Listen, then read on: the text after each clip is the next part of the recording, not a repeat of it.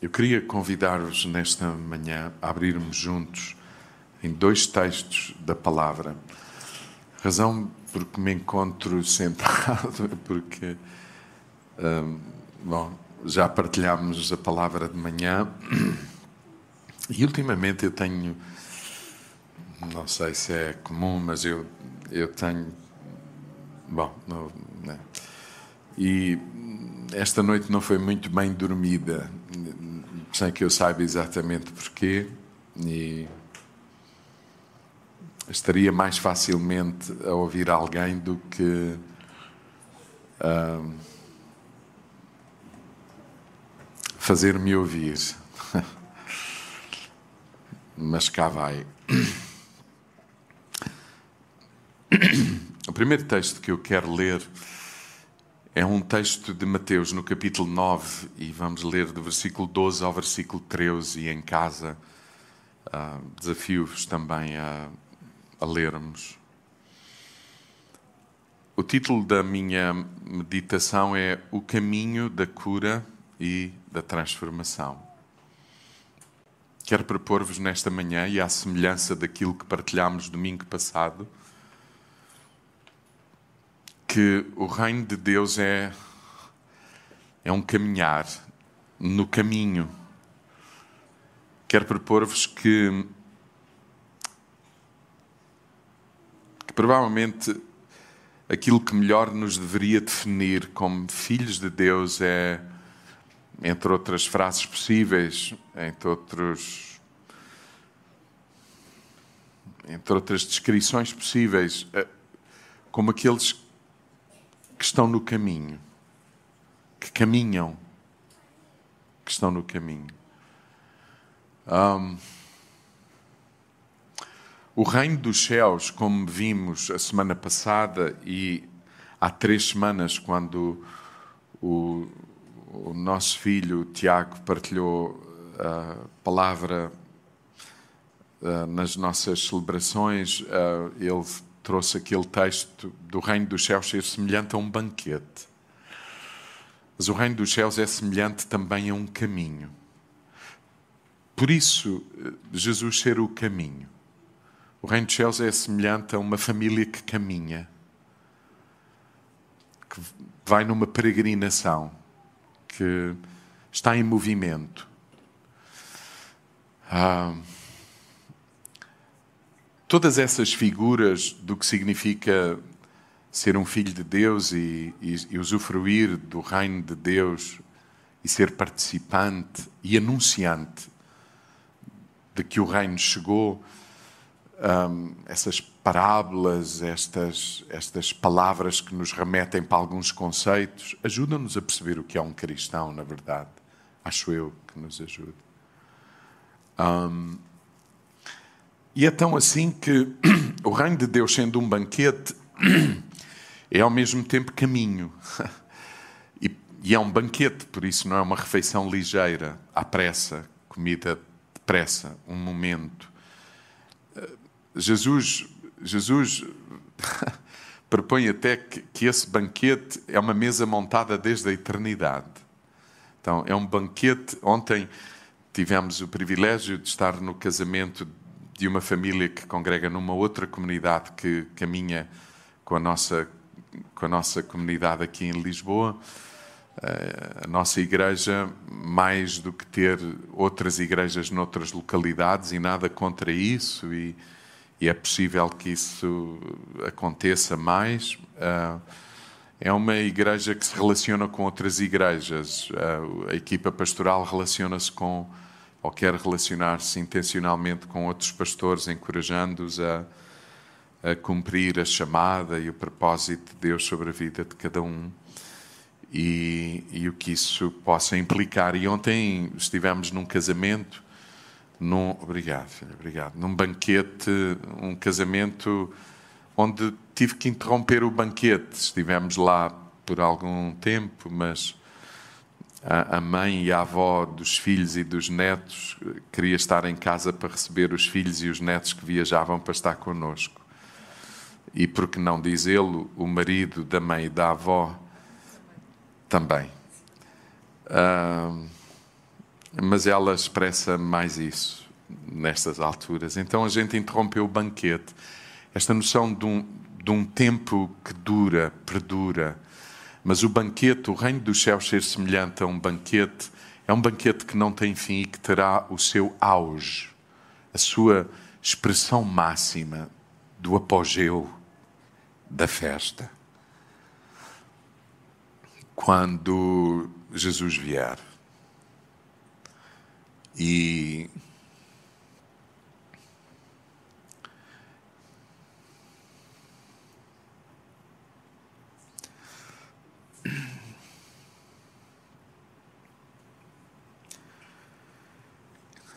E aí percebermos que Ele é quem orquestrou tudo, organizou tudo, preparou tudo. E mais do que isso, Ele é o alimento e Ele é a razão da festa.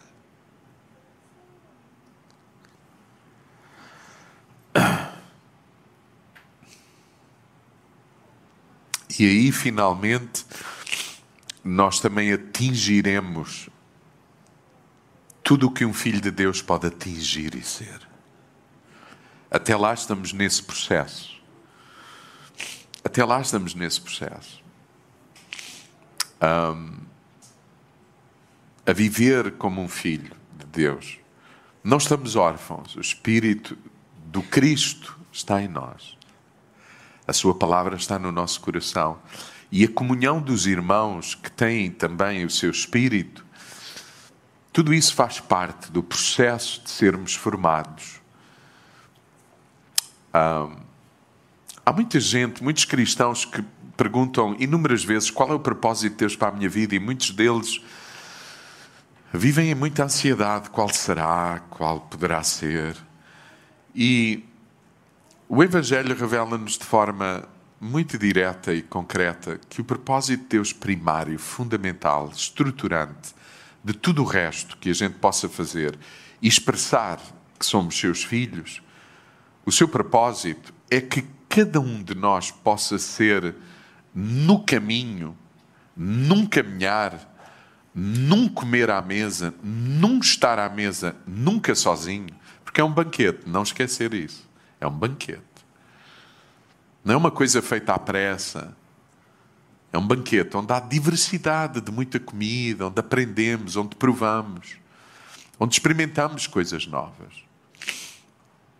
Onde há relação, onde há muita conversa, onde há muita partilha, onde há muita mesa.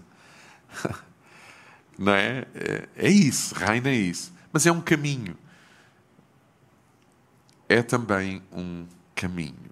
E e nesse sentido, eu, eu gostava de trazer uma palavra nesta manhã e eu quero comprometer-me a, a, continuar neste, neste caminho, a, a partilhar a, outros textos que nos ajudem a entender que o caminho da cura e da transformação é esse. E o convite de Jesus para a sua mesa e para este caminho é mesmo para que aconteça na nossa vida o quê? Cura, transformação.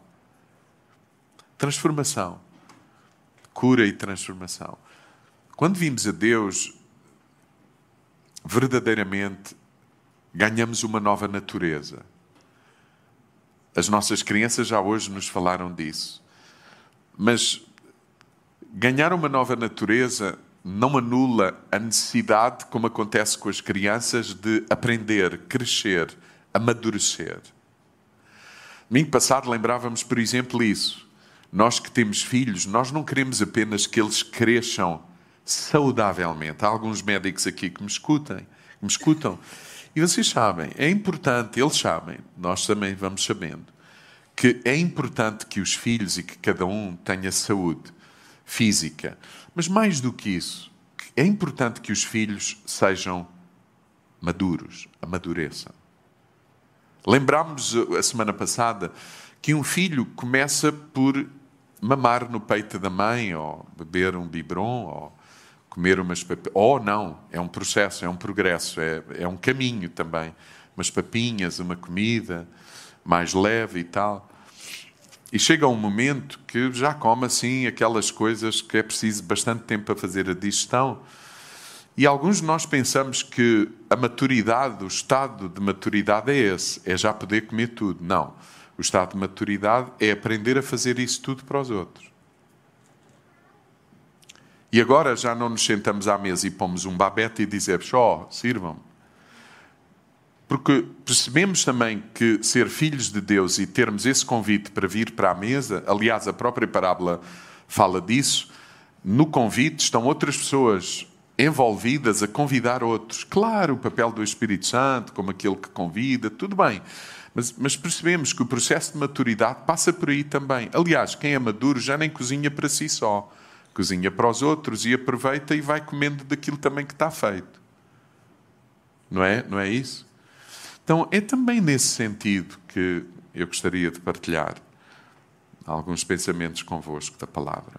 Mateus 9, 12 a 13, pensando no caminho da cura e da transformação, Jesus diz assim: Jesus ouviu isso e explicou: Não são os que têm saúde que precisam de médico, mas sim os que estão doentes vão aprender o que significa, o que significam estas palavras da Escritura, dizia Jesus. Prefira a misericórdia e não os sacrifícios. Eu não vim chamar os justos, por outras palavras também, ele já tinha dito. Eu não vim. Uh,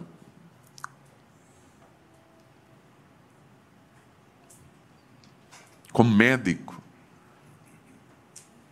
para trazer cura e transformação a quem não não reconhece que disso precisa, que está doente, que tem necessidade de cura e de transformação. Jesus diz isto num contexto bem complexo. No dia em que Mateus, o publicano, aceitou o desafio de Jesus de o seguir no caminho.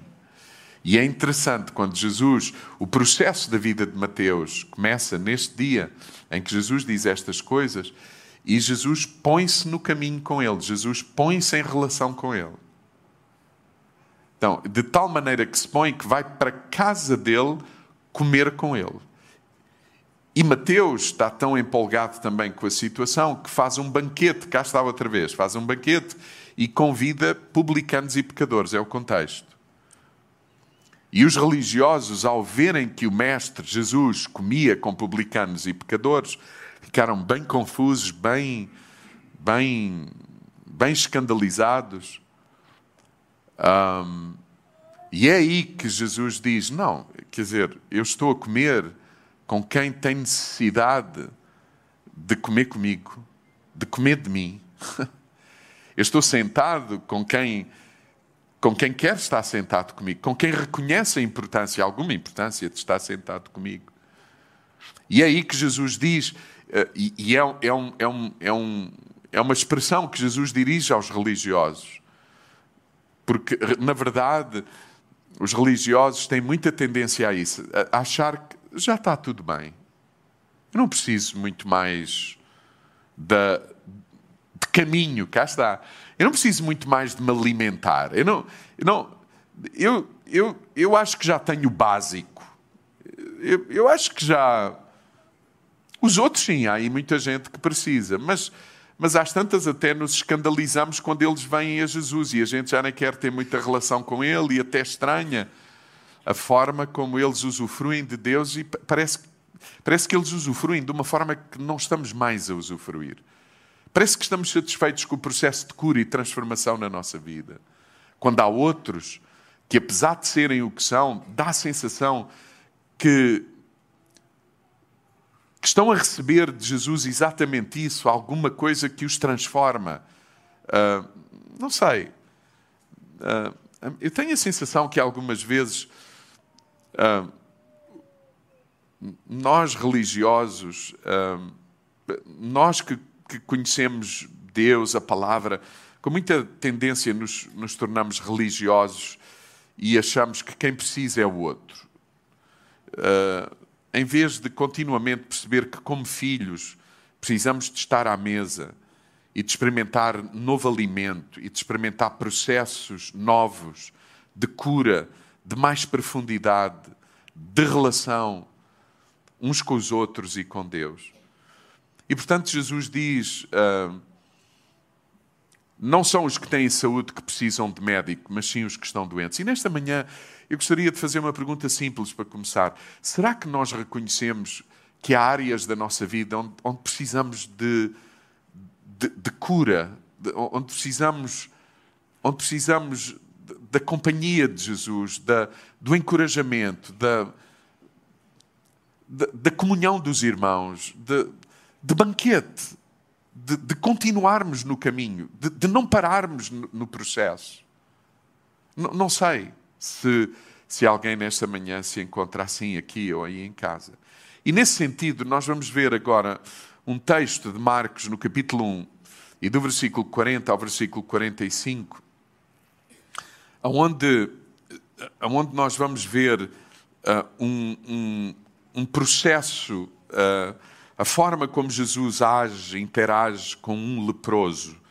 Um, e, e vamos ler o que o texto diz, e vamos, com a ajuda do Espírito, com a graça de Deus e apenas isso, tentar partilhar, vendo no texto assim alguns princípios que possam ser de encorajamento e de estímulo e de revelação para nós neste processo contínuo necessário de crescermos em Deus, de não sairmos da mesa, de cura, de transformação na nossa própria vida. Diz assim Marcos, capítulo 1, versículo 40 ao versículo 45. Veio depois um homem com lepra procurar Jesus e pediu-lhe de joelhos: Se quiseres, podes purificar-me da lepra. Esta versão, a Bíblia para Todos, não é muito feliz em algumas expressões, apesar de eu gostar até também pelo português, mas diz: Jesus teve muita pena dele. Outras traduções são bem mais profundas, diz: comoveu-se até às entranhas. Outras expressões dizem: moveu-se, comoveu-se, moveu-se de íntima compaixão. Estendeu a mão, Jesus, Jesus teve muita pena dele, comovendo-se até às entranhas, movido de íntima compaixão. O que é que ele faz? Estendeu a mão, tocou e disse: Quero, estás purificado. E naquele mesmo instante, a lepra desapareceu e ficou purificado. Então Jesus dirigiu-se-lhe em tom firme, mandou-o embora. Depois de se dirigir a ele num tom firme, mandou-o embora. E disse: Escuta, não fales disto a ninguém. Eu tenho a sensação que o tom firme que Jesus usou foi sobre isto. Como quem diz, já assim no final, ok? Combinámos que não dirias isto, não, não falarias disto a ninguém. Não fales disto a ninguém. Eu acho que às vezes a melhor forma de espalhar qualquer coisa é dizer. Sinceramente. Não é que Jesus esteja a usar essa estratégia. Eu acho que o Senhor tinha mesmo intenção de que não se dissesse. Não fales disto a ninguém. Vai primeiro ao sacerdote para ele te examinar. E pela tua purificação, e eu tenho a sensação também que a demonstração de Jesus é em parte por algum interesse da sua parte, desculpem a, mas ao mesmo tempo é, é uma admoestação veemente para a salvaguarda dele. Tem cuidado, olha não é muito bom dizeres assim facilmente o que eu acabei de fazer em ti. Que é estranho isso, não é? É. Vamos ver se, se o Espírito do Senhor abre os olhos do nosso entendimento para perceber melhor porque é que isto possa estar a acontecer. Vai primeiro ao sacerdote para ele te examinar e pela tua purificação oferece o sacrifício que Moisés determinou para que saibam que estás purificado. Porém, o homem, mal saiu dali, começou a proclamar abertamente, a ver? Começou a proclamar abertamente o que se tinha passado. E a notícia correu de tal maneira que Jesus já não podia entrar à vontade nas povoações. Ficava fora delas, fora das povoações, em lugares isolados. Mas isso não fez com que as multidões fossem ao seu encontro. Ia muita gente de toda a parte procurá-lo. Bom, neste sentido do caminho da cura e da transformação, pensando no caminho para a cura e para a transformação. Eu estou a falar de caminho, não estou a falar de um momento, não estou a falar de um evento. Este é um homem com necessidades concretas, lepra, ok?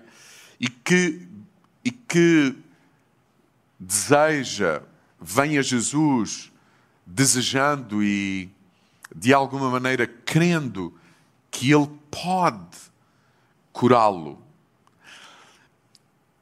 A sensação que eu tenho é que, é que este homem, este homem espera de Jesus, face ao seu dilema, face à sua necessidade de cura e de transformação, que o Senhor haja de uma maneira que, na verdade, o Senhor,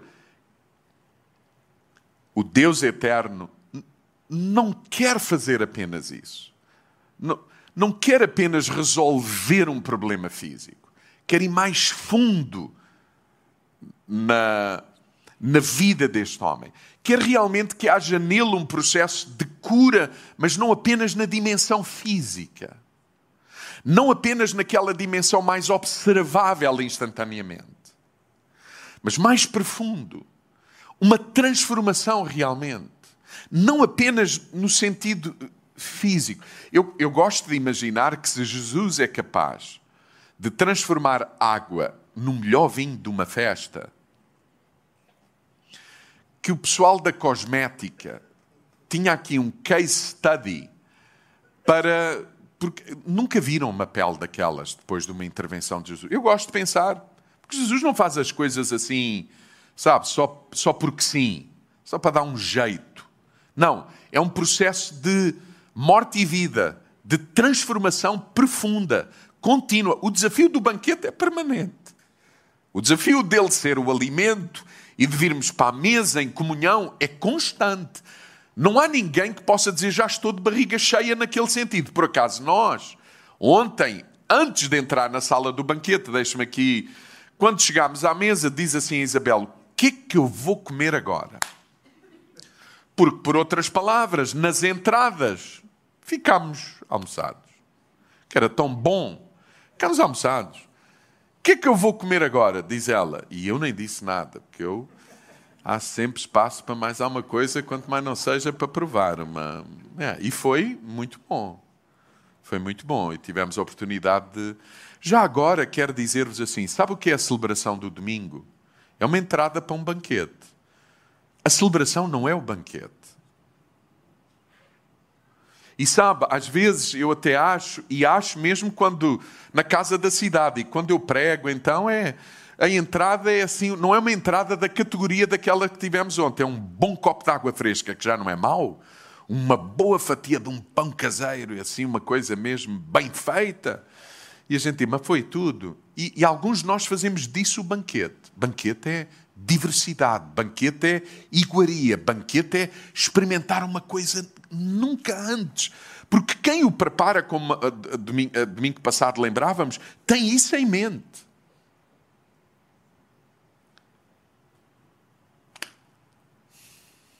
Bom, neste caso, como noutros do Evangelho, é o doente, parece-me a mim, que procura Jesus. Mas nem sempre é assim no Evangelho. No Evangelho, há uns que são procurados por Jesus, outros procuram Jesus e há outros até que pegam nos amigos e levam a Jesus. A gente, a gente vai perceber isso. E nesta altura eu estou a dar um exemplo de alguém que me parece que procura Jesus, vem ao encontro de Jesus. Mas em 14 de agosto eu vou pegar noutro exemplo, provavelmente de alguém que é trazido por amigos a Jesus. Não foi ele que veio, são outros que o trazem. E no domingo a seguir em que eu pregue, eu quero trazer um exemplo de alguém com quem Jesus vai ao seu encontro. E escute, por amor de Deus, escute. Estas três situações são para percebermos que na nossa vida essas três dimensões estarão presentes no nosso percurso, no nosso caminho. Umas vezes vamos, outras vezes levam-nos, umas vezes o banquete vem ao nosso encontro. Alguém, alguém percebe o que eu estou a dizer? E que ninguém diga, eu estou na mesma porque ninguém me ajuda. Ok? Que, como se houvesse apenas, como se nós impuséssemos a Deus uma única forma do processo de cura e de transformação ocorrer na nossa vida. Não é verdade. Não é verdade. Não é verdade. Em cada um dos relatos do Evangelho podemos discernir como Jesus age e qual o nosso caminho no caminho. E em cada um eu vou, eu vou porque eu tenho vindo a ler, a estudar, e exatamente neste sentido, uh, perceber, perceber a proposta de Jesus para caminhar e, e perceber uh, o caminho, porque há também um caminho. Ele é o caminho com quem nós vamos caminhar. Ele só é o caminho porque se propõe caminhar também conosco no caminho. Mas nós também temos um percurso, um caminho a fazer de encontro ao caminho. O nosso caminho, letra minúscula, ele sendo o caminho por natureza com quem caminhamos. E em cada um dos relatos do Evangelho podemos discernir como Jesus age e qual o nosso caminho no caminho, nele, com ele, para experimentar a cura experimentarmos, usufruirmos, participarmos, porque se é caminho, participamos também no processo de cura e transformação. Os milagres que Jesus realiza no Evangelho são muito mais do que curas de um médico. E melhor dizendo, de um mágico. Você sabe, temos uma necessidade, vamos ao encontro dele e na nossa mente o que temos em mente é o seguinte: eu preciso me ver livre disto. Mas a sensação que eu tenho é que Jesus quer lidar com, com dimensões mais profundas do que apenas a lepra desaparecer. A pele ficar purificada. Ficarmos com uma pele de bebê.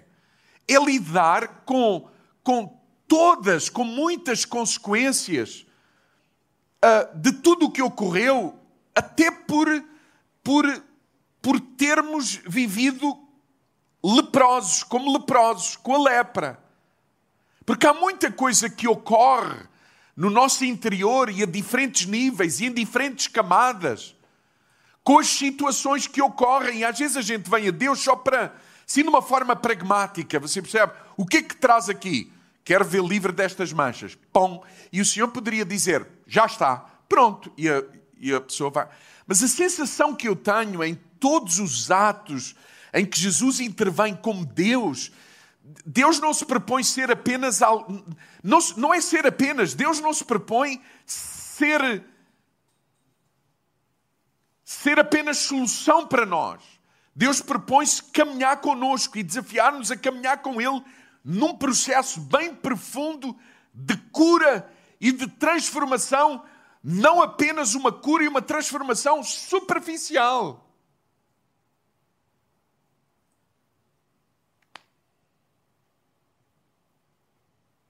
Os milagres que Jesus realiza são muito mais do que curas de, assim, do mágico. Como quem põe fim a uma doença. Quando nós vamos ao médico, a gente não quer grande relação. Às, às vezes eu acho que nós lidamos assim com Deus. Ele, ele é o médico dos médicos, então a gente vai ao médico, mas não quer relação, não quer intimidade, não quer, não quer processos mais profundos, não, não quer não quer. Alguém entende o que. Quer, quer uma resolução imediata e pronto. E nada mais. Mas a sensação que eu tenho é que Jesus quer. Jesus quer nos convidar para o caminho, quer nos convidar para uma mesa que não tem fim abundância de coisa boa. Então, o que é que cada um de nós pode aprender com este homem leproso? Este homem, este homem é mais do que um, uma pessoa com um problema na pele. Ele, ele é um homem absolutamente desesperado seguramente. Você sabe, quem tinha lepra nos dias de Jesus, era-lhe diagnosticado lepra, ele tinha forçosamente que deixar a família, a casa. Pense nisto. Alguém lhe diria: pega nas tuas coisas, vai embora. E diz a história e diz alguns documentos que estes homens e estas mulheres viviam em pequenas comunidades. Mas eu tenho a sensação, quando leio o Evangelho, que alguns dos leprosos, tanto que nós sabemos que Jesus age com grupos de leprosos, mas Jesus age com leprosos individualmente. E a sensação que eu tenho é que há gente que, vivendo em comunidade com pessoas que têm o mesmo problema, cansam-se de viver ali. Você, você já imaginou?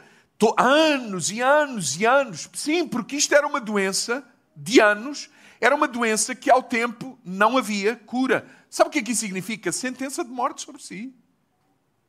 Não é morrer de repente. É ter consciência de que, de que a morte me vai tragando, dentada após dentada. E a separação dos meus, dos queridos, da, acentua-se, agrava-se. Até, até a possibilidade de ouvir o texto sagrado, a meditação na sinagoga, eu estou excluído disso. Eu não tenho possibilidade de.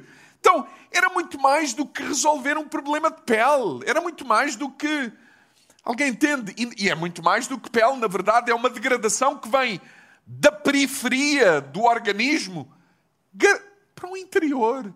Os órgãos começavam também por ficar danificados. A gente aqui que sabe do que eu estou a falar. Mas não é só o órgão no sentido físico. Como é que está a alma destas pessoas? Como é que está a vida social destas pessoas? Alguém entende? Por isso, Jesus, sendo Deus, aquele que criou o ser humano à sua imagem e semelhança, não vê apenas naquilo que o, nós humanos vimos, o que é superficial, visível, facilmente observável. Vê mais fundo. Ele não, ele não lida com aparências, por mais que isso seja importante. Ele não lida apenas com aquilo que todos veem. Na verdade, ele lida com aquilo que só ele vê. E a sensação que eu tenho em todos os milagres é que Jesus não se propõe ser o soluciona, o, a solução de um problema, ele propõe-se ser aquele que caminhará connosco, duro que durar. Aconteça o que acontecer, demora o processo que demorar, mesmo que seja um processo para a vida.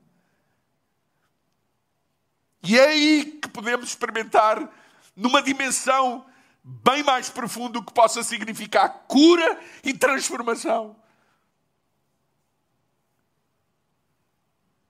É um homem desesperado. O seu estado é degradante, contagioso. É uma pessoa que tem que estar afastada dos outros. Ninguém mais o aguenta. Eu vou dizer-vos assim: alguns de vocês estão, estão a pensar assim, mas estamos a falar de lepra? Já não. Até porque lepra não é mais esse, não temos mais esse problema.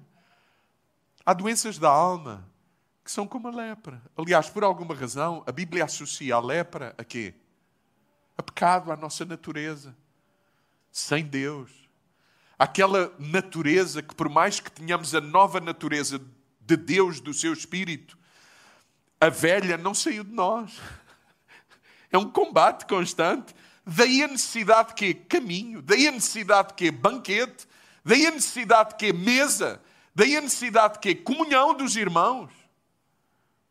Porque banquete não pressupõe apenas comida, pressupõe o quê? Conversa. Pressupõe partilha.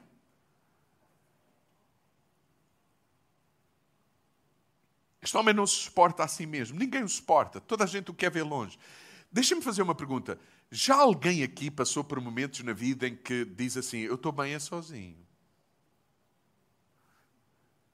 Não? Um dos vossos pastores, sim.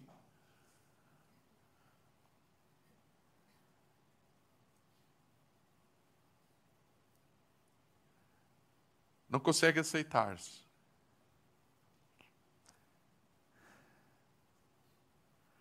Não se suporta a si mesmo. Isto para além da rejeição social. E já agora eu quero dizer-vos assim: quem não se suporta a si mesmo dificilmente se deixa suportar por outros. E vou dizer, e um alimenta o outro. Já agora quero dizer-vos o seguinte: alguém que verdadeiramente não é amado, verdadeiramente, poderíamos constatar que verdadeiramente não foi amado. Uma pessoa que verdadeiramente não é amada e uma pessoa que, apesar de ser amado, julga que não é amado, o efeito sobre a sua vida é igual. E eu vou dizer-vos, na relação uns com os outros, uma pessoa mal amada é uma pessoa que dificilmente se deixa amar. Uma pessoa que não, que, que não quer lidar com a sua situação é uma pessoa que dificilmente permitirá que outros lidem com aquilo que ele não quer lidar. E é por isso que nós vamos ficando à parte uns dos outros também ao longo até da caminhada cristã. Já agora importa dizer o seguinte: eu não sei se isso já aconteceu com vocês, mas eu já estive vezes suficientes perto de pessoas em sofrimento e depois de eu ter gasto o meu cardápio todo de soluções. Alguém sabe do que eu estou a falar? Versículo bíblico, comportamento a ter, direção a tomar, jejua, ora, alguém sabe do poupa. Aparece, fala, isto, aquilo, já gastei tudo, não há mais nada para dizer, nada aconteceu. E sabe o que é que tendencialmente nós temos a inclinação para fazer? Vamos nos afastando da pessoa. E não é por mal, é pelo sentido de impotência, porque a nossa pergunta é, é esta. Esta é a pergunta pragmática do ser humano, e então nos dias em que estamos a viver, é muito evidente. Eu não tenho nada para dizer o que é que eu lá faço. Alguém sabe o que eu estou. O que é que eu lá faço na relação? O que é que eu posso fazer? Diante de um quadro onde nos parece que eu vou ter que viver com ele até ao fim da vida. Alguém sabe do que eu digo? E, e a gente afasta-se. Ainda não há muito tempo eu tive uma conversa de duas horas e, em nome da nossa comunidade cristã, eu tive que dizer: perdoa-nos. E é assim, quando nós falamos de ti e ouvimos de ti, não há em nós outra coisa que não seja um sentimento de pesar e de quebrantamento. Mas sabe porquê que as pessoas se vão afastando? Porque a gente, a gente acha, não tenho nada para dar. Não, o que é que eu vou dizer? O sentido de impotência, alguém sabe do que, do, do que falo. Às vezes é com um filho, às vezes é com um pai, às vezes é com a mulher, às vezes é com. Não, não mudou não houve, não houve cura, não, não há processo ainda, mas o que é que eu faço? E a gente afasta-se. E não é por mal. Lembra-se do que Jó dizia? Jó dizia: os melhores momentos da minha vida foi quando os amigos não se afastaram de mim, mas eram capazes de estar em silêncio ao pé de mim, porque aí eu ouvia Deus. É muito interessante isso. Porque aí eu ouvia Deus. Sabe, muitas vezes em N circunstâncias da vida, tudo o que Deus pede de nós é que a gente não saia do caminho, é que a gente não deixe de ter a sua companhia. Muitas vezes ser igreja é isso, é simplesmente estar. Até porque tudo o que tínhamos para dizer, eventualmente, já o dissemos.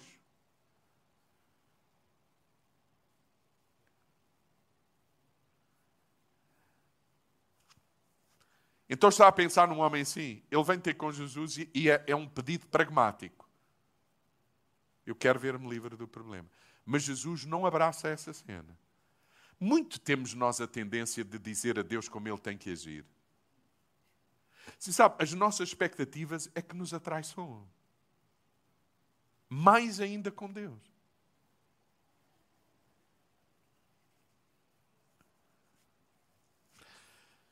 Há cinco aspectos que eu vou só mencionar, não vou comentar, para ir para aqueles que são mais subjetivos, porque estes são muito evidentes, pragmáticos. É aquele tipo de coisa que, se calhar, eu, se quisesse pregar noutro tom sobre esta passagem, utilizaria estes cinco pontos. Olhe, o homem, apesar de aproximar-se de Jesus, é importante ou não?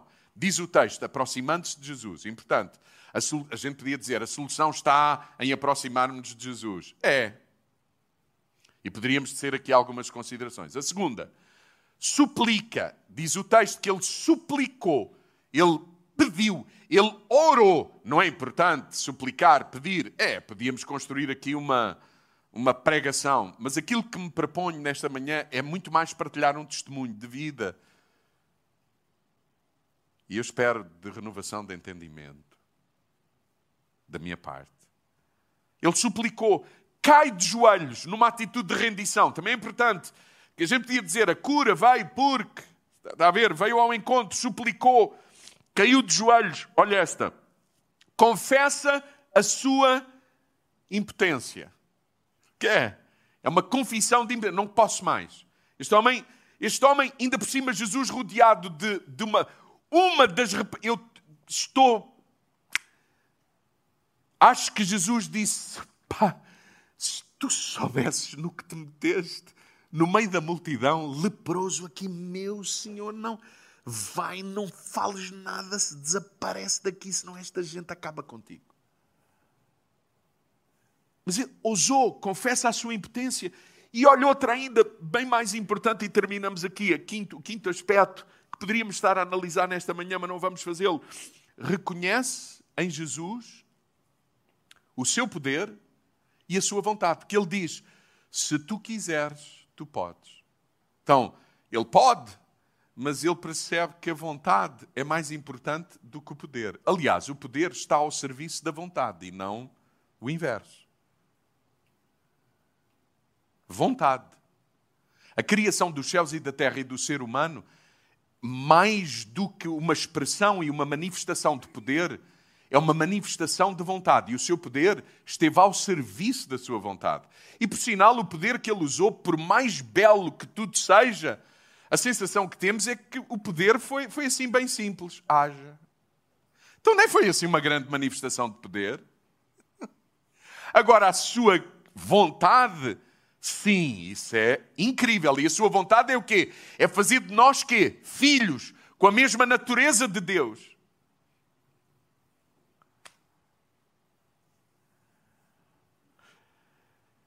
E sabe, este homem que se aproxima de Jesus, que suplica, cai de joelhos, confessa a sua impotência, reconhece a vontade e o poder de Jesus, ele acha, isto é tudo o que eu preciso para receber. Portanto, a partir daqui, Jesus vai ficar impressionado comigo e vai acionar aqui o seu poder, se for essa a sua vontade, e pronto, eu vou para casa e ele vai. Ele vai no seu caminho e eu vou no meu. Alguém entende o que eu estou a dizer? Está resolvido. Ou seja, Quantas vezes na nossa relação com Deus nós achamos que aquilo que Deus espera de nós é o nosso pragmatismo e a nossa boa atitude inicial? Tanto que a gente diz assim: Eu já fiz a minha parte, agora é Deus a fazer. Este homem, a sensação que eu tenho é, é esta: já me aproximei, já supliquei, já caí de joelhos, já, conf já confessei a minha impotência, reconheço a sua vontade e o seu poder. Pronto, trabalho feito. Só que Jesus vem e diz assim: caminho, mesa, alimento, comunhão, relação, cura, transformação. É isso tudo. Não é um encontro onde cada um desenvolve a sua responsabilidade e a sua parte e acabou. Cada um vai para a sua vida. Por que é que eu estou a dizer isto? Diz o texto que o Senhor, e aqui sim, agora eu vou, quero perder algo, pouco tempo. O texto diz que o Senhor comove-se de íntima compaixão. Até às entranhas. A tradução do original do que isto significa é, é como se o eterno encarnado em Jesus Cristo. Irmãos, há que não esquecer que é o Deus eterno feito carne, visível, materializou a sua natureza, o seu caráter aquilo que Ele é. Ele não se propõe ser um mágico para resolver a tua vida. Ele propõe-se rasgar-se, mover-se de íntima compaixão, abrir-se para que tu te abras para Ele. Não apenas para que tu apresentes o que queres ver mudado, mas para que ao nível mais profundo do teu ser possas ser o quê? Transformado.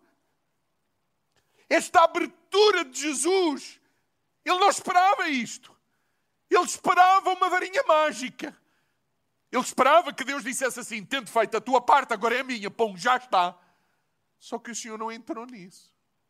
O Senhor comove-se na sua frente. Irmãos, se já tiveram diante de alguém, quando vocês contam a vossa história, se derramou, se abriu.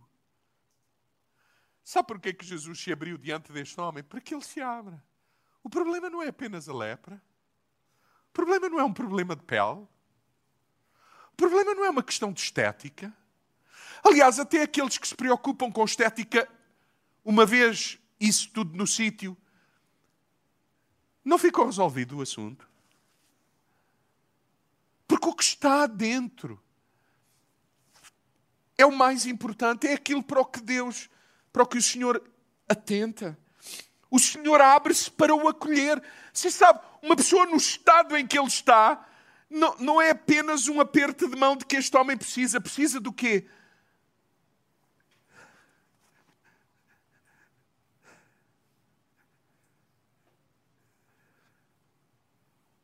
Quando o texto bíblico diz que Deus amou o mundo de tal maneira que abriu-se de tal maneira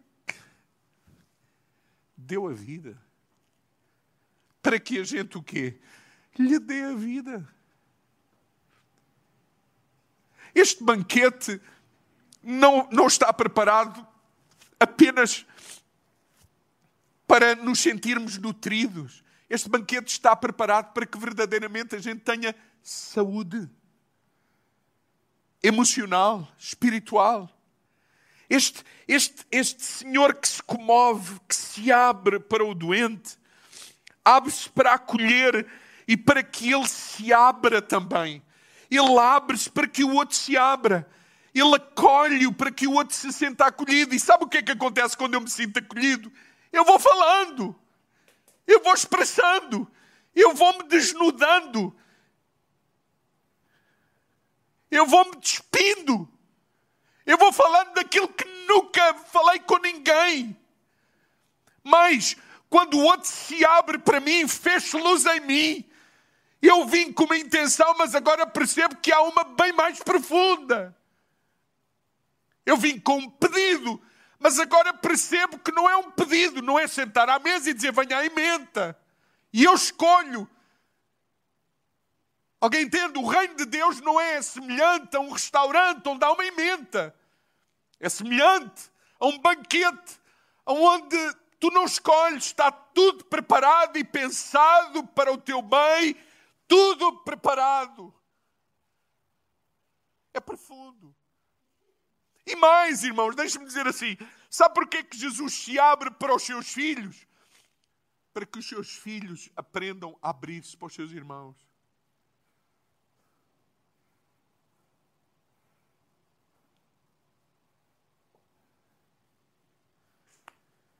Acolhe-o, dispõe-se a acolhê-lo, para que ele se aceite, enfrente a sua realidade, abraça a sua condição. Porque quando eu me abro, eu percebo que aquilo que me trouxe a Jesus era bem, bem, bem, bem superficial. Eu preciso mais dele do que aquilo que eu pensava. Eu dependo mais dele do que aquilo que eu imaginava. Eu não sei como é que vocês veem Deus, mas queridos, deixem-me dizer, eu não sei qual é o problema de cada um, em que áreas da nossa vida nós precisamos de cura, de transformação, na área dos relacionamentos, na área dos gastos, na área do estilo de vida. Eu não sei que ídolos uh, controlam a nossa vida, eu não sei quais são. Você percebe que tudo aquilo que ocupa o lugar que só Deus deveria ter, cada um de nós falará, os traumas, as situações pelas quais passamos. Escute, não sei como é que você vê Deus, mas eu quero dizer assim: este, este, este, este movido de compaixão de Jesus até às entranhas é paradigmático da forma como ele olha para nós. E tudo está dito. Deus amou-nos de tal maneira que se deu. Deus completamente. E querido, sabe o que é que eu às vezes, como pastor, sinto? As pessoas vêm ter comigo exatamente no mesmo registro como vão ter com Deus. Pastor, eu vim ter consigo, porque eu acho que. Não, então, você percebe? E não, ele, não, não é relação, não é intimidade, não é processo, não é terapia, não é acompanhamento. É um evento que resolve a cena.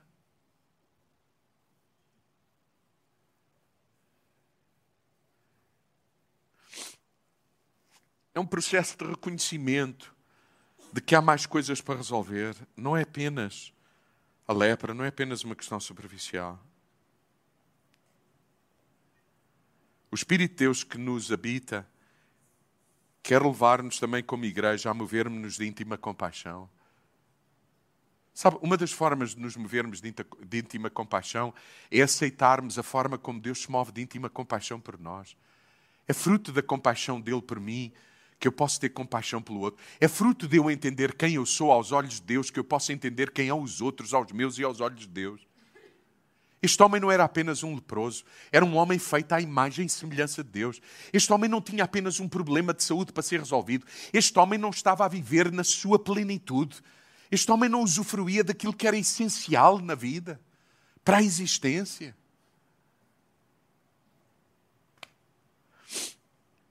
E sabe, isto é caminho. Aquilo que Jesus está a propor-lhe é caminho. Quando o texto diz que Jesus se abriu e se move de íntima compaixão, isto é caminho. É, é, é convidar para um caminho de intimidade, de interioridade, da mesma maneira que só o Espírito de Deus conhece as profundidades de Deus e o Espírito do homem as suas profundidades, é esse nível de relação, de comunhão. E isso é caminho. Isso não se resolve no encontro. Isso não se resolve apenas porque a gente fez a nossa parte e agora vem a Deus e Deus tem que fazer a sua. É processo para a vida. É caminho.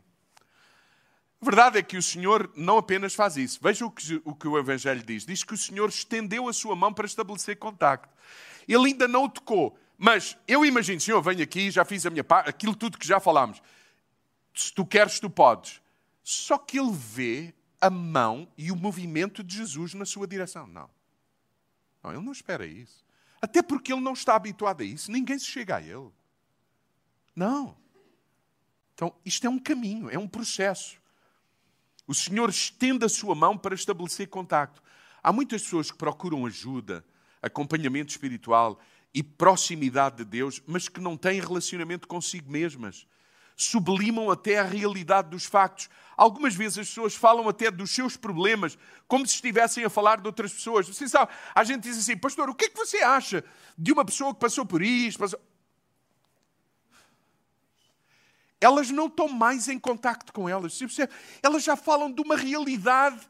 É, é como se nós tivéssemos. E temos mesmo, porque eu, como psicólogo, até sei disso. Você sabe que há gente que viveram traumas na vida e nós temos a capacidade de armazenar essas experiências num lugar literal. Um lugar onde a gente não entra para limpar, não entra sequer para ver o que já lá foi acumulado, até porque aquilo não tem luz, só tem porta e fechadura. E, e é inconsciente ainda por cima. Há gente que passou por situações na vida absolutamente impensáveis e que faz Deus mover-se de íntima compaixão até às entranhas, disposto a acolher toda essa realidade. E, e nessa disposição gera em nós uma disposição também para, para nos abrirmos, para permitir que Ele trabalhe. Ah, nós temos a capacidade de armazenar lá na, na, nossa casa, na cava ou no sótão, onde for, num sítio onde, onde epá, que, de, que onde, onde para lá ir temos mesmo que querer lá ir. Alguém, alguém percebe o que eu estou. Não é de passar, porque só, só de passar até. Não, não é uma porta no corredor de acesso a todos os. Não. É lá num lugar escondido. Nós temos essa capacidade. Irmãos, a sensação que eu tenho neste processo de caminho e de banquete é que o Senhor se propõe estabelecer contacto conosco.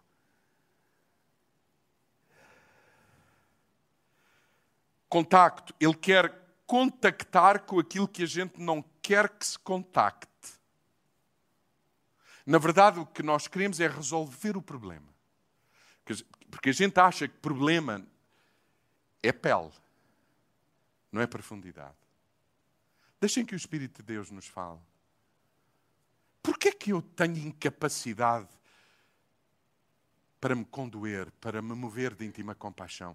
Porquê é que eu tenho assim tanta dificuldade de amar, de ser amado, de conversar? Porquê é que eu me refugio em tanta coisa que toda a gente observa e fala, mas eu, eu, eu, eu acho. Aliás, até há algumas coisas nas quais a gente se envolve em que toda a multidão aplaude. Alguém entende o que estou a dizer? Ah, isso é dedicação. É assim mesmo. Não, isso é o que. E não há mais tempo para aquilo que é. Se... Porquê? Porquê? Porquê que isto está a acontecer? E a sensação que eu tenho, E algumas vezes a gente, oh Senhor, muda a minha vida. Você sabe aquela. E o Senhor está a mover-se de íntima compaixão e na direção do, do, do, deste leproso, a estender a vida, a estender a mão, a oferecer contacto. Quando Jesus estabelece contacto com ele, é para que ele se veja em contacto e contacte consigo mesmo, com a sua realidade. Perceba que só contactando com o problema e dificuldade, a transformação e a cura pode ocorrer. Lá onde ela é necessária.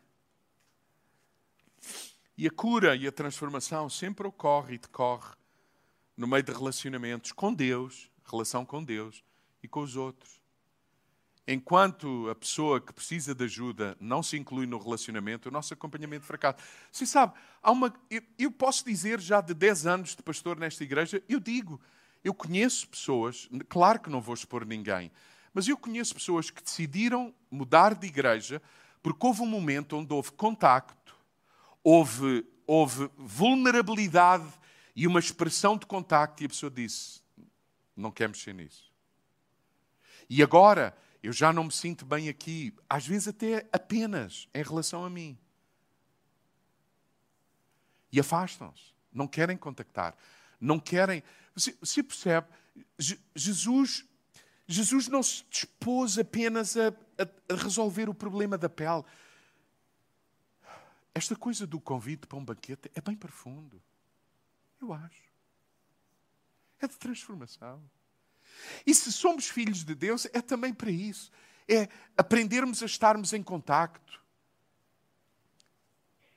Irmãos, eu, eu já tive que pedir perdão em nome da nossa comunidade, de gente que amamos, escute, de gente a quem queremos muito. De, de, compreenda isto.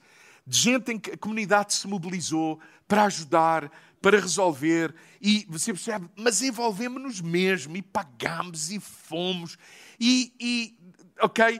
Mas, mas do outro lado, algumas situações teimam em não se resolver, e depois da gente gastar todo o recurso, tudo aquilo que achávamos que o outro precisava, e até de lhe ter dito tudo aquilo que a gente achava que ele precisava, nada mudou. E nós começamos a desligar, a afastar-nos, porque até nós, nós temos é, é, muito incómodo estar em contacto com coisas que o outro não muda e que eu percebo que em mim não há capacidade para mudar e nós vamos a... Mas sabe, em Cristo Jesus, Ele, e é um exemplo aqui diante do leproso, Ele, ele, ele vai na direção do leproso. Ninguém ia na direção do leproso. Façam um leproso, toda a gente fugia. Mas, mas Ele vai na direção e e estenda a mão, ainda não lhe tocou, mas estenda a mão e se incomoda. Mas esse é o processo, esse é o caminho. É isso que Deus quer fazer na nossa vida, no mais íntimo do nosso ser. Eu, eu consigo até dizer nesta manhã que louvado seja Deus pela oportunidade que nós temos de abrir a porta da nossa casa para queridos que, vivendo o que estão a viver, vindos da Ucrânia,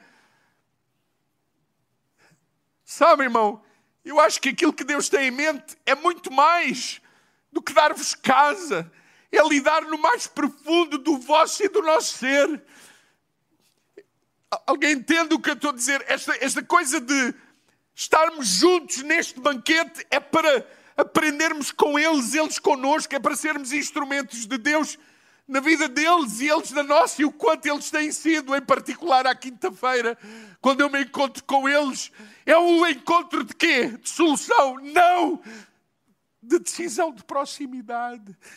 Onde sentimos a impotência, não está na nossa mão nem os recursos, nem o dinheiro, não está o caneco, não. Mas dizer como é que Deus nos pode usar na relação que, que Deus quer fazer na vossa vida, na minha vida, não é na vossa, como se o problema fosse nosso, não. Somos um, uma humanidade, feitos à imagem e semelhança de Deus. Queridos, a igreja, como filhos de Deus, nós temos que aprender de que, você sabe, é simples. Hoje vamos orar pelos doentes. E o pessoal é, é mais do que isso. É uma comunidade que cura e não apenas aquilo que é visível. E isso não é o meu papel, é o papel dos filhos maduros de Deus, que agora não estão na mesa apenas para encher a barriga, mas estão na mesa para produzir comida para os outros. E se sobrar, comemos, porque o nosso alimento nem é só aquilo que entra na nossa boca, é ver o prazer, é ver a cura e a transformação daqueles que estão à mesa connosco e que a experimentam. E é aí que temos a realização e a barriga cheia. Isso é a igreja. Então é caminho. Isto é caminho. O Senhor estender a sua mão para estabelecer contacto é caminho. Em terceiro lugar, o Senhor toca na lepra e no leproso para romper a armadura que o envolve. Você está a ver? Podia ser só uma palavra, mas o Senhor diz. Você, você, você sabe o que é, Paulo? Imagina, leproso, e tu, uma multidão, e tu vês alguém que vem para tocar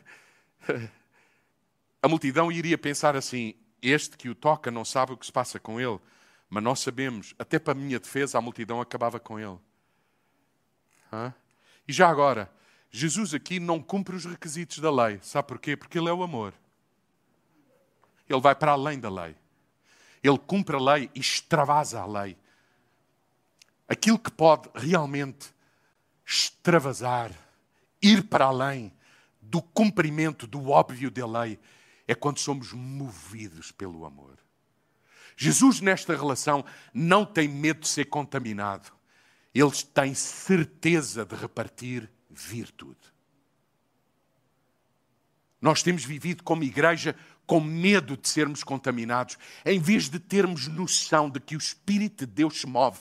Neste banquete há abundância dessa noção, dessa revelação, desse entendimento, para que haja em nós a graça, a mesma graça que havia em Cristo Jesus, de que mais do que o receio do contágio, que haja a convicção de que sairá virtude quando eu toque na vida do irmão. Alguém entende o que eu estou a dizer?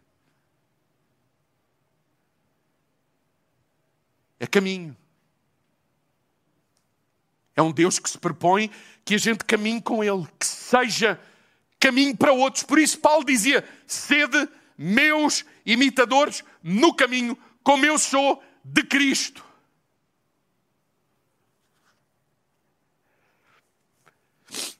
Ele toca na lepra, no leproso, para romper a armadura que o envolve. O Senhor não tem medo de contacto físico, de proximidade.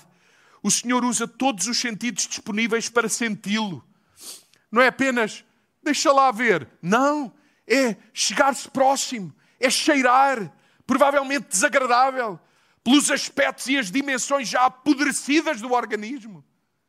Envolver-se completamente no processo. Queridos, isso é duro. É difícil. Mas é aí que a gente vê Deus na nossa vida. Onde estiverem dois ou três, é nesse contexto, é nesse ambiente, é nesse entendimento. É nessa atitude, é nessa postura. Jesus não tem medo de estar perto e por isso não guarda distância, como algumas vezes eu faço, para me proteger. Jesus não tem medo porque está perfeito em harmonia com o Pai e consigo mesmo. Isso é caminho.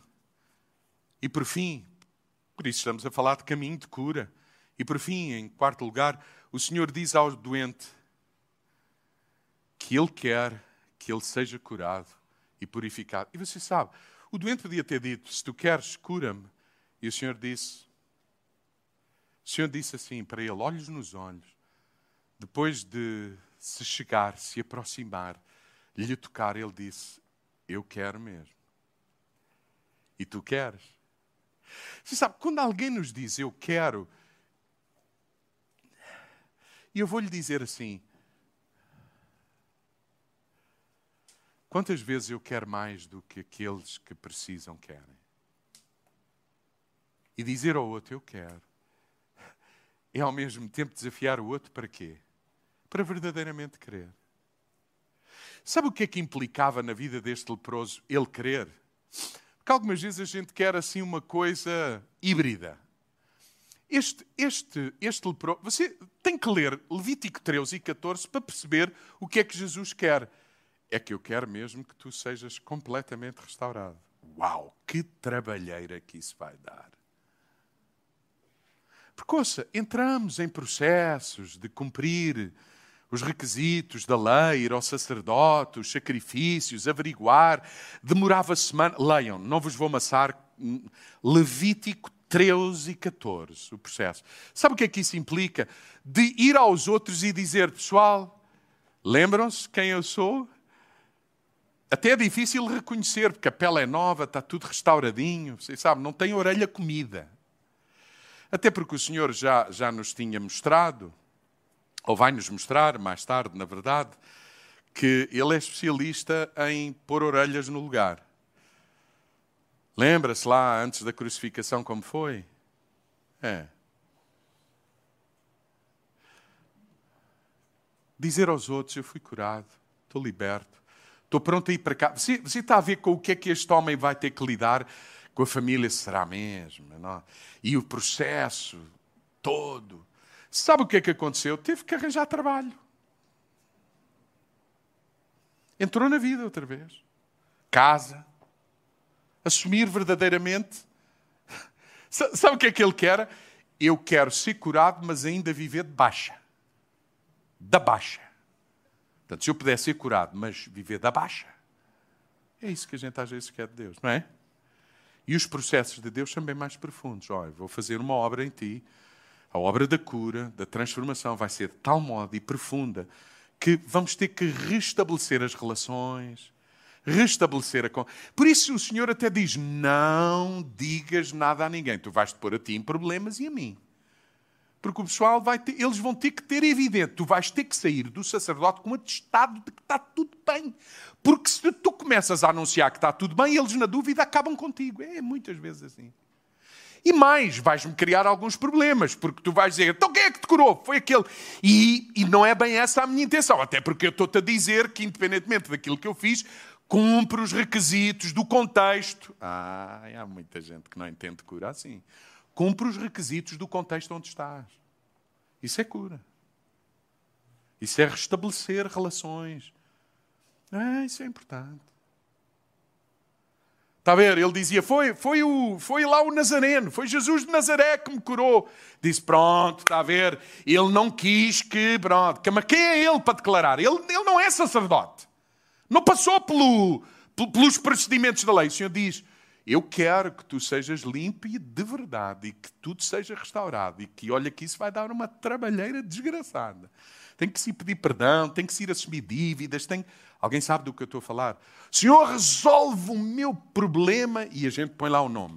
O Senhor diz: Se tu queres, tu podes. E o Senhor diz: Eu quero. Pronto, está tudo dito é que o crer do Senhor é isso, é um crer profundo outra vez. Estas são as questões mais subjetivas do caminho. Mas é isso que muda a nossa mente e que nos faz encarar a vida independentemente do que nos possa acontecer. Não é o pragmatismo, eu fiz a minha parte, é ele que faça a sua. É um convite para andar no caminho, para perceber isto em profundidade, para experimentar a graça de Deus como nunca antes. Vamos ficar de pé nesta manhã. Eu não sei, não sei mesmo, se cada um de vocês nesta manhã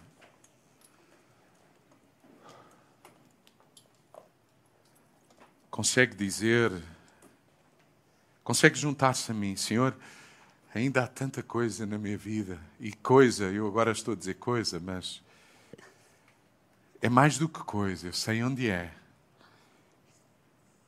Tanto para curar, transformar na minha vida. Senhor, eu quero. Eu quero. Sabe, seria fácil orar pelos doentes, e eu quero fazer isso também.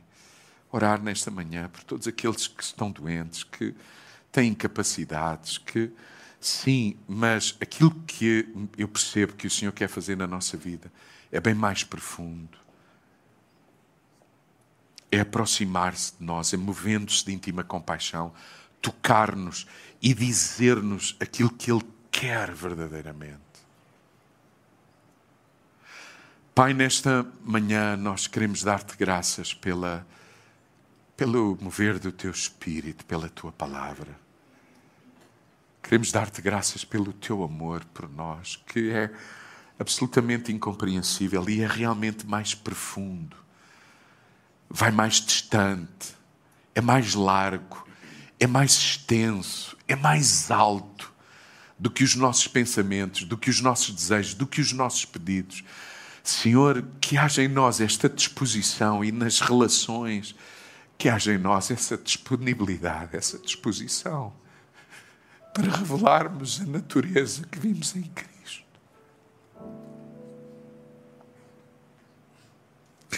Senhor, erguemos as nossas mãos nesta manhã diante de Ti. Para reconhecer que precisamos do que há no banquete, precisamos de quem está no banquete, precisamos de convidar outros para o banquete. Dá-nos a graça de, ao convidarmos outros para o banquete, não sermos de impedimento para eles, mas de sermos testemunha de que aquilo de que eles sofrem, nós já estamos no processo da cura e da transformação. E não somos melhores do que os outros, não somos superiores aos outros. Precisamos de médico porque percebemos o conflito que permanece e permanecerá em alguns domínios até ao fim da vida. Noutros, sem que a gente perceba porquê, tu já nos libertaste. Percebemos quando Paulo diz que o espinho da carne fala dele. Senhor, oramos para que neste banquete a tua presença nos chegue. Oramos para que neste banquete os Timóteos, sabendo de tudo o que se passa a nosso respeito, ainda nos respeitam, nos amam, estão conosco, estamos no processo, estamos no caminho da cura, da intimidade abraçamos o teu mover sobre a nossa vida e abraçamos os outros movidos de íntima compaixão. Permitimos que tu te aproximes e dás-nos a graça para nos aproximarmos uns dos outros. Permitimos que outros nos toquem, que tu nos toques e nós mesmos queremos tocar na vida dos outros. Permitimos que nos digam que querem que tu trabalhes e que a gente colabore mas permitimos que isso vá até o mais profundo do nosso ser, para que Cristo seja formado em nós. Senhor, queremos abrir aquela porta onde estão aquelas coisas que achamos que não há mais solução. Talvez até muita gente nos disse que não tem mais mas diante de ti e uns dos outros, queremos abrir. E, Senhor, abrir e lançar a chave fora, no mínimo. Senhor, dá-nos o privilégio de viver vidas maduras, de abraçar as nossas fraquezas, de as trazer para o banquete, de sermos ministrados. Senhor, pedimos-te para que nos abras mais e mais relações e oportunidades para sermos formados mais e mais à semelhança de Jesus. Dá-nos a graça de ser uma igreja madura que colabora em todos esses processos na vida de todos aqueles que estão à nossa volta e que ainda não te conhecem, para serem nossa companhia nesse processo de cura e de transformação. Não somos especialistas nisso. Declaramos-nos que participamos disso, pela tua graça, pelo teu amor. E todos nós dizemos amém, pode ser, amém, assim seja, na minha vida e por intermédio da minha vida, na vida dos outros. Aqui em casa, que a graça de Deus seja convosco. Oramos por saúde, no corpo, milagre, mover de Deus. restauração. Oramos para que aquilo que não funcionava funcione em nome e no poder de Jesus.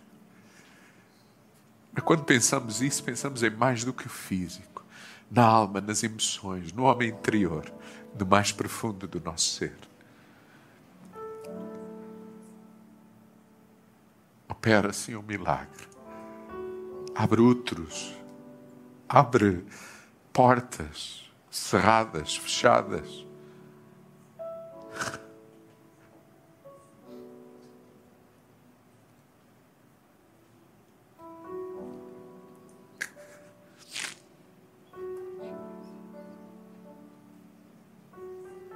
Em casa, lá em casa, que o, que o poder e a vontade de Deus se manifestem de forma sobrenatural e profunda na nossa vida, na nossa família, na nossa casa. Para a glória do teu.